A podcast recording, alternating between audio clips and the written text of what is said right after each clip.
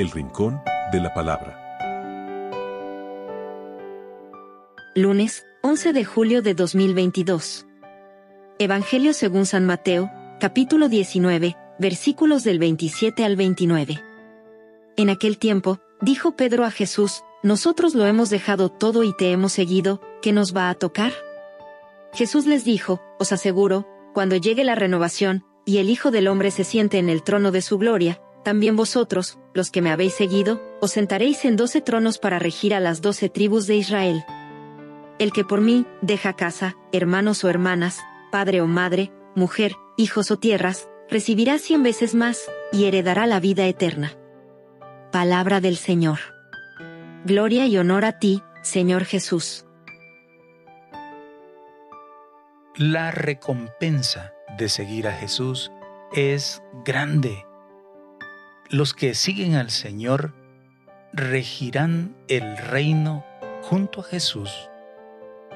No es una recompensa pasajera, sino la vida eterna. El desprendimiento de dejarlo todo es la clave para tenerlo todo.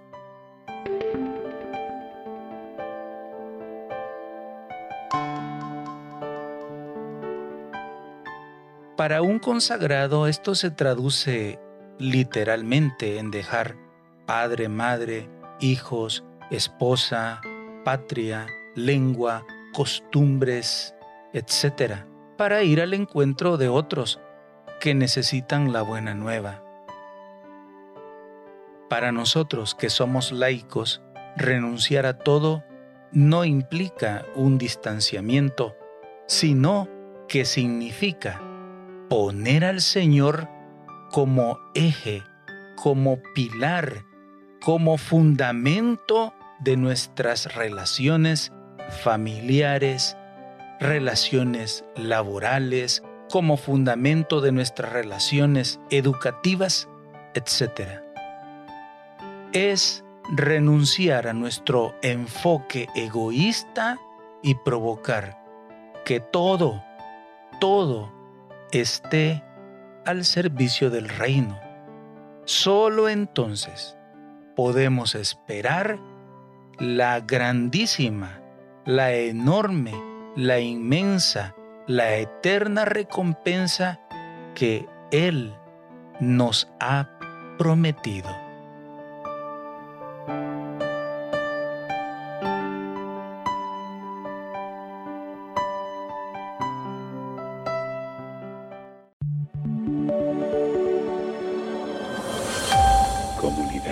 Católica Virtual.